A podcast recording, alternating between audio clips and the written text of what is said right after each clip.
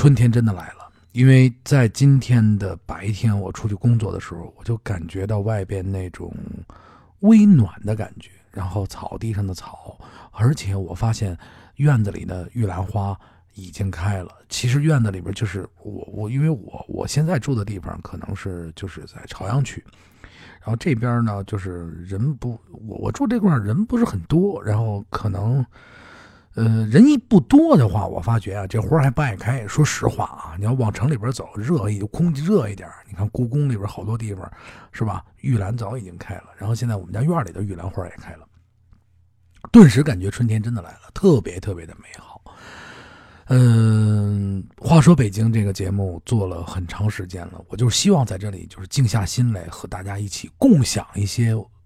记忆，共享一些功功能性的吃喝游记，咱们一起来聊北京，说北京嘛啊。然后在我今天回到家里以后，因为下午和我的朋友特别特别的要好的朋友，我们俩一起逛了一个公园。上午我们去开会，然后这逛了公园呢，以后也是有特别好的节目。先说逛公园的时候，我就走啊走，我们走完了以后，我回到家中，我其实我就想到了一段就是。我的记忆就好像断片似的，就是想到了有几年的春天，我在我少年的时期，我们上哪儿玩，就想到了我们原先的什刹海。哎呀，什刹海的记忆，其实。什刹海要说起什刹海的话，因为我还说了其他的两部小说，还还就是小说说的很多，就是这两部小说里边，它都会围绕着什刹海去。就是这个不去谈论这个事情，但咱们单把什刹海里边的好玩的、有意思的事提炼出来，其实就哎呀，就就非常非常的感觉好，因为过去。过去什刹海可不是说像您想象的似的，就是两边好家伙的全是酒吧，现现现在似的这样，不是不是，它也是海，它也是像现在这个布局是没有变的，然后旁边的那些围栏都特别特别的老土，就是您可以在一些过去的电视连续剧里边，嗯，可以找到那个旧时什刹海的样子那样，但是什刹海过去是一个我们我们小孩特别喜欢去的地方，游野泳，然后。除了游野泳，咱们慢慢聊啊，还有各种各样的捞捞那个鱼虫，然后逮鱼，然后从什刹海里边捞水草，就是哎呀，这这冲冲这这什刹海就跟一个真正的大海似的，大河似的，里边什么都有。你除了可以游泳，还有各种各样的。咱们先从游泳说起。呃，第一次就是长大了，就是说，就是我记得最清楚的第一次去什刹海那边玩，就是我们蹬着自行车，然后奔什刹海那边去啊。然后到了什刹海以后，就到了海边以后，就有好多人在那小有也有也有也有年轻的小孩在那边游泳，因为夏天特别热呢。马路边有卖冰棍的，然后那时候卖冰棍是那种木头车，一个一个小车，然后盖着厚厚的被子。一般卖冰棍的车一定是涂成白色的。啊，就涂涂成是白色的，有的是红字儿，有的是有的是有的是蓝字儿，然后写的挺粗，冰棍儿，你知道吗？一般情况下，就老太太在那门口，只是找一小坐小竹凳儿，你知道，在在那一坐，就卖冰棍的老太太啊，记忆的啊。和因为我认识好几个老太太，然后他们还抽烟，呃，抽那种巨大无比盒，就是一种圆盒，里边装着，我真记不清楚那种圆盒里得得装多少烟啊。呃，你可能现在好多人没见过，但是肯定跟我记岁数差不多的人，或者比我大的哥哥姐姐们，肯定也会记着，就是大圆盒，我忘了那是什么牌的，装装装一排，就跟就跟饼干盒的那种，出厂就是那样的。然后他们抽那烟，老太太也抽烟，然后在家门口那支一个那个就是那样的小车，然后里边有小豆冰棍、奶油冰棍，然后完了以后，哎呀倍儿好吃，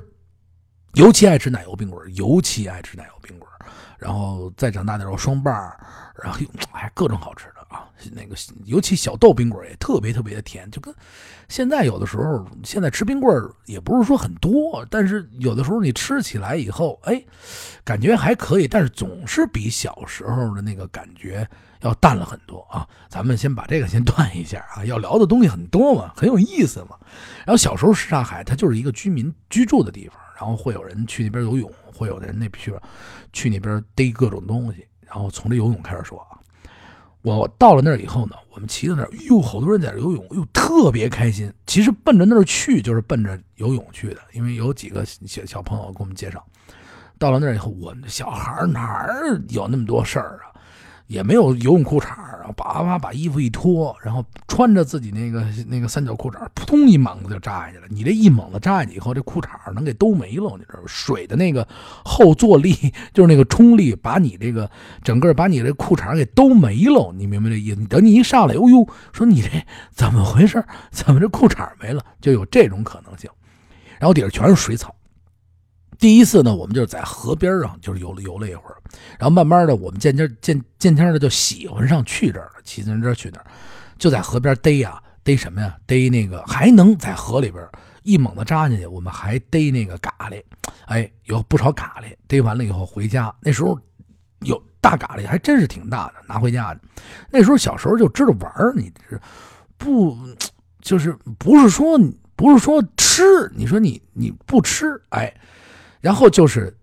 逮水捞那个小鱼儿，拿那个，因为没有像现在似的说你弄一小网子没有，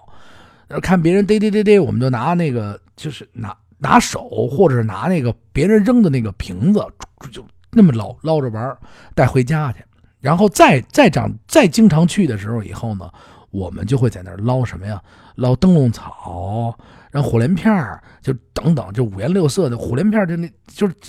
运气特别好的情况下，哎，能碰上火莲片然后或者是是就是那种浅绿色的那种灯笼草，哎呦，高兴的不行的，屁颠屁颠的，你你你就你就回去了，回家就放那个小鱼缸里边，哎，这是一特别有意思的。偶尔啊，偶尔的时候就是那个，我就说那大蛤蜊还能捞几个，捞几个呢？是大蛤蜊的记忆呢？我记得最清楚的是一次，我们我们和好几个孩子。就去那河边，去完河边完了以后，别人捞的蛤蜊，具体是什么人捞的记不住了。但是这个人应该是把这一部分蛤蜊，就是嗯，有大概有几个十十来个，他大概有还说挺大，他半掌那么大吧，小孩那个手差不多那么大，还还挺大的。然后我我们捡了，捡回家以后把这蛤蜊给做成吃，哇，奇好吃无比。小时候总是。总是满足，那么满足，而且那边的树荫底下都是纳凉的叔阿姨，比我们大的老奶奶什么，都是上那边去捞这小鱼儿游泳，都基本上这样的。咱们再后来呢，我们就怎么着，我们就坐公共汽车去，然后完了以后就是还有在河边最好的记忆就是逮那个寄鸟，哎，这逮这寄鸟可特别有意思，哎，挖这寄鸟猴，为什么说这挖这寄鸟猴？我们先开始是从陶然亭去挖。后来发现啊，陶然亭挖的差不多了，完了以后，在这边游泳的时候，哎，我这边有金鸟猴，我的天！因为这每玩意儿每，因为这玩意儿每年就活那么一季，就是一季的东西，我们就上那儿，不就照那小洞里边，拿这小手噗噗噗挖那小洞，挖完了以后，拿东西逗它，它那小夹子啊，把这手指头挖开以后，你越往下挖，越越往下挖，然后你拿那个小一根小细的棍儿。或者是我们家那草有点硬的，啪啪啪逗它，然后你就能感觉里边一东西啊，就碰你的那个小棍能感觉着，然后有劲儿的时候，啪啪你就往上一点一点拔，一点一点拔，特别小心。有的时候你你你你你你拔不好，嘣儿它还掉进去，哎，就这么一个，然后一会儿就把它嘚嘚嘚嘚就给弄出来了。还有的时候呢，就就怎么着啊？你这没没办法呀，逮不着，我们就拿小瓶灌水，你知道，咕咕咕，你特别坏，小时候。就是这种记忆，我觉得是最好，因为原先的后海真的不是说像现在似的游客这么多。你想进亭那么多游客，到了再长大一点的时候，我们到后海就变成逮鱼了，就专门去逮鱼了。那一段时间的时候，就是玩的可能是有点邪，有点邪乎了，邪乎，北京话啊，邪乎，就真的是玩的邪乎了。为什么这么说呢？就是我。我这个节目里，我曾经聊过一集，就是拿那个皮，就是那个滋水的那个皮筋儿，你知道吗？然后那个就是医院里边，他那个抽血的时候给你绑那皮筋儿，拿那个，我们买那个做成什么呀？做成皮筋的绷枪，哎，扎鱼的鱼枪，就是通过各种技术手段啊，真的纯手工做那个扎鱼的鱼枪。因为你皮筋儿，我们用很多的皮筋儿绑住了，因为这个才会有力量。然后自己做的那个带尖儿的那个小枪，这里边就不具体说怎么做了啊，因为您要做完了以后，现在是违法违法的，算武器。过去我小时候不算，算逮鱼的工具。我们呢就游泳，游泳游的特别好的孩子，就一猛子扎进去，就拿那鱼枪在那个后海里边扎黑鱼，哎，就一猛子进去以后，看哪有就噗一枪，腾，然后后边是有一根绳拴着，他扎上鱼完了以后，就是延伸到这么高级的程度，这是一种抓鱼的。还有的时候呢，就是能钓上来有那个甲鱼、王八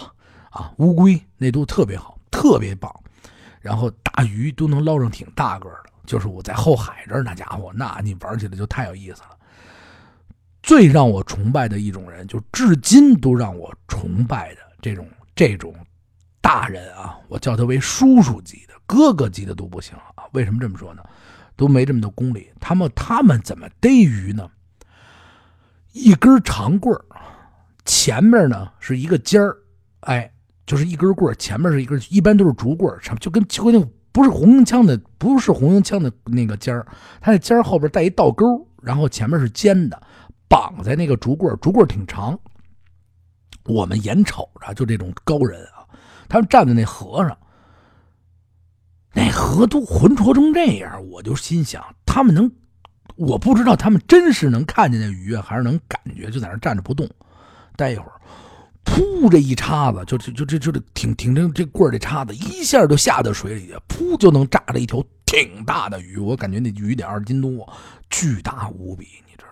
把这鱼打上来，该高高兴兴的回家。一扎这一天，不一会儿功夫扎一条，不一会儿功夫扎一条，一天扎扎好几条。我哎呦，当时给我佩服的，我一心想，我说这真的太地道了。就是我们也曾经试验过，那扎不着，根本就找不着那尖儿。呃，这是让我佩服的人。再有呢，就是就是我我们在那玩的时候，就是当就包括现在，其实北京人特别热情，非常非常热情。就是河里边逮鱼的老爷爷，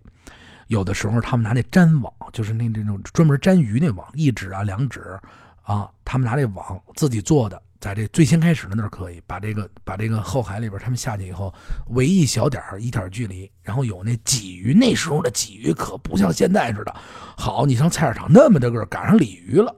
不是？那时候鲫鱼真的不大，你要是能找着一个就两寸来长的，两两三寸的，三寸，嚯，那高兴的不行了。他们粘鲫鱼。粘完鲫鱼完了以后，怎么还说呢？就是那种小鲫鱼，或者是这这鱼干嘛使？我们还想着要这个，因为什刹海里鲫鱼不多。呃，我们我记着到了后来，就是我们尝到鲫鱼好吃的那个时候是在哪儿？是在八一湖，哎，八一湖公园，嗯，是在那儿去那边游野泳的时候，哎，有一个老爷爷，他是他们在那粘鱼。这次记忆就是我们小时候，就是那时候北京，呃，陶然亭公园游泳要票，倒是安全，但是其他游野泳的地方给你挑战性更大。但我们也也是注意安全。其实现在也不提倡游游野泳，但是就是好玩，骑着自行车，坐着车满北京城的跑。在八一湖的那次记忆，就是让我真正知道了这个鲫鱼太好吃了。一老爷爷，他们那个时候就是包括那个后海，他们都有自己的工具，就拿那汽车的内胎，两条内胎或者一条内胎，做成一个小船似的东西，上面木板，他们在上面就进里边打鱼去，打了不少这一粘网上来，打了不少这鲫鱼。后来呢，我们就说，我们就说，就是我们小孩，我们说是那个能不能给我们一条网给我们？然后完了，老头我记得那天他弄完了以后，大概是傍晚，有个四五点五点多六点了。那个样子，因为是周星期六还是星期日，我忘了。我们就看见老头在水里边把这鱼的肚子一挤破了，嘣嘣一刮鳞，上来呢就拿上边的河边上的松树枝儿，有一个小铁篦子小铁网子似的东西，把这小鱼儿一个一个搁在上熏。我们还说这是干嘛呢？他那拿那松树枝把这小小鲫鱼给熏了，熏完了以后呢，就在那儿。熏着他就走了，哎，我们还在这挺好奇，我们说那个爷，您这是这干嘛呢？我们就跟他这么聊天，哎，他说那做好吃的呀，你们没吃，我没吃过。哎呦，这老爷爷从那饭盒里边给我们拿出来了啊！一打开饭盒，哎，就是熏的那种小鱼儿，然后是有咸味儿的，真的巨香无比，特别香，那种嚼的感觉，我到现在至今都觉得香，太香了。后来呢，他这底下是他炖的那个鲫鱼，自己炖的那个小鲫鱼，我的天！现在说起来，我真的我哈喇子，我满口都是哈喇子溢出来的。就想着那时候我们小，就想着大口的能不能把这一饭盒都给吃没了，就是这种记忆，你知道吗？就是特别天真的小孩的记忆。然后咱们继续往下聊哈，然后再回到什刹海，什刹海扎鱼，然后捞鱼捞鱼那个水草，因为家里边我我我爸那时候还喜欢养那个热带鱼，水草都是从河河边里边自个儿挖的，有自个儿。捞点水草回家养着去，然后就是捞完水草搁家里，要不就捞鱼虫啊，找地儿捞鱼虫那这都特别有意思。然后咱们现在聊聊什刹海，现在的什刹海当然是非常的干净，环境环境也非常的好。如果您要是想体会什刹海的，就是那种人情味儿的感觉，我推举推举大家啊，顺着后海的河边您往这个望海楼那边走。望海楼这一新的建筑，就是咱就不多说了啊，您就往这个方向走，往这个方向走的话，它会有河边的小公园，那种健身的小公园，在那里边你可以看到游冬泳、夏泳，一年四季游泳的这些老北京人，特别有故事。我会专门做一集这样这个关于这块游野泳的内容，因为我我我也做过一些录像，然后到时候放出来给大家看。您到那边的时候，您可以静静的感受他们的生活。尤其到了天暖和了以后，一张报纸，然后几桶水，然后不论多大岁数，一般一般都是上了年纪的，上那儿以后呢，无论他们搬到多远的地方，哪怕都搬到通县去了啊，他也得回到这儿游着泳。我在那儿跟一个老大爷、老老大爷、老爷爷，应该叫爷爷了。去年的冬天的时候，特别特别冷的时候，我就是我喜欢去胡同里边走的。我这个老爷爷在那边游泳，然后他们是好几个人，就是下午大概是四点多的时候，天已经暗下来了，非常冷。我去那儿跟老爷爷聊了半天老爷爷就就就住那儿，就从后海原先我们过来逮鱼啊开始聊起，然后又又聊起了怎么吃这个烤肉季的烤肉，因为老大爷小时候就在那儿。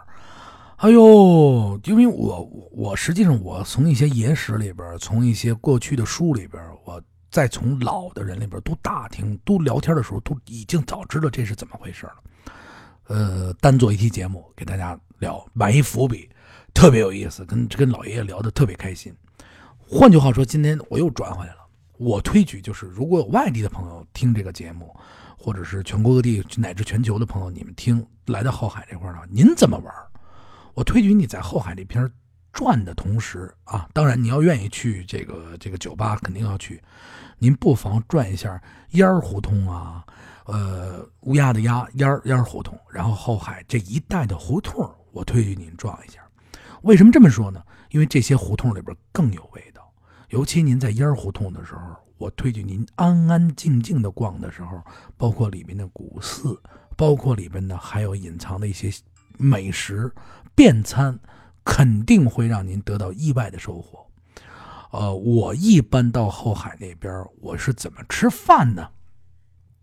不能说我是最专业的啊，不能说我是说的我是给某家做广告，但是我一定是不在后海这沿线的这个就是海边吃饭。我充其量烤肉季买几串他的电烤羊肉串，哎，还行，还能吃，哎。买买上几个这个吃着玩的，哎，饿了，一般我就溜进了哪儿啊？烟儿胡同。哎，您说了，我溜进烟儿胡同，我吃什么去了？我这么跟您说吧，烟儿胡同里边有一个李记酱牛肉爆肚，他这家店为什么我说我不介绍？不是说多好吃啊，烧饼不错，哎，芝麻烧饼不错，然后你弄一芝麻烧饼夹肉，哎，来点羊杂汤，花不了几个钱儿。特别特别的便宜的钱您就把这顿饭啊给解决了，您还能痛痛快快的把烟儿胡同这一块给赚了，真的啊！这是我给大家伙良心推荐，而且他那里边他毕竟也是属于北京的一部分美食，你要想吃爆肚啊，也可以来点，非常非常不错。不做广告，良心，他没给我一分钱。再说一遍，只他没不是说他的里边吃东西他有多么多么香，他只不过是在里边，咱们可以用良心的价格吃到一种良心的吃的，而且他要是在旁边的胡同里边，您可以用最低的价格享受到最舒服的感觉。我是这样推理推举您。不过他们家其实原先做烧羊肉还行，但是。前两天我去了一回，烧羊肉不推举了，你千万别吃了。为什么？烧羊肉太细太膻了，我不知道那回羊肉是不是不好。一般我去的话，就来一碗牛肉面还凑合吧，就能吃。呃，烧饼是可以尝尝，不错。然后那个羊杂也不错。呃，反正总体来讲花不了多少钱，你能吃吃的还行啊。就是五星满分的话，我给打一个三星半。但要论价格的话，我给打一个四星版。为什么便宜啊？不是，不是说便宜没好货啊，就是那种每一个旅游景点区，它都会有一个你不为人知的，就是当地老百姓天天去的这么一个地儿。所以来说呢，推举您可以去那儿尝尝。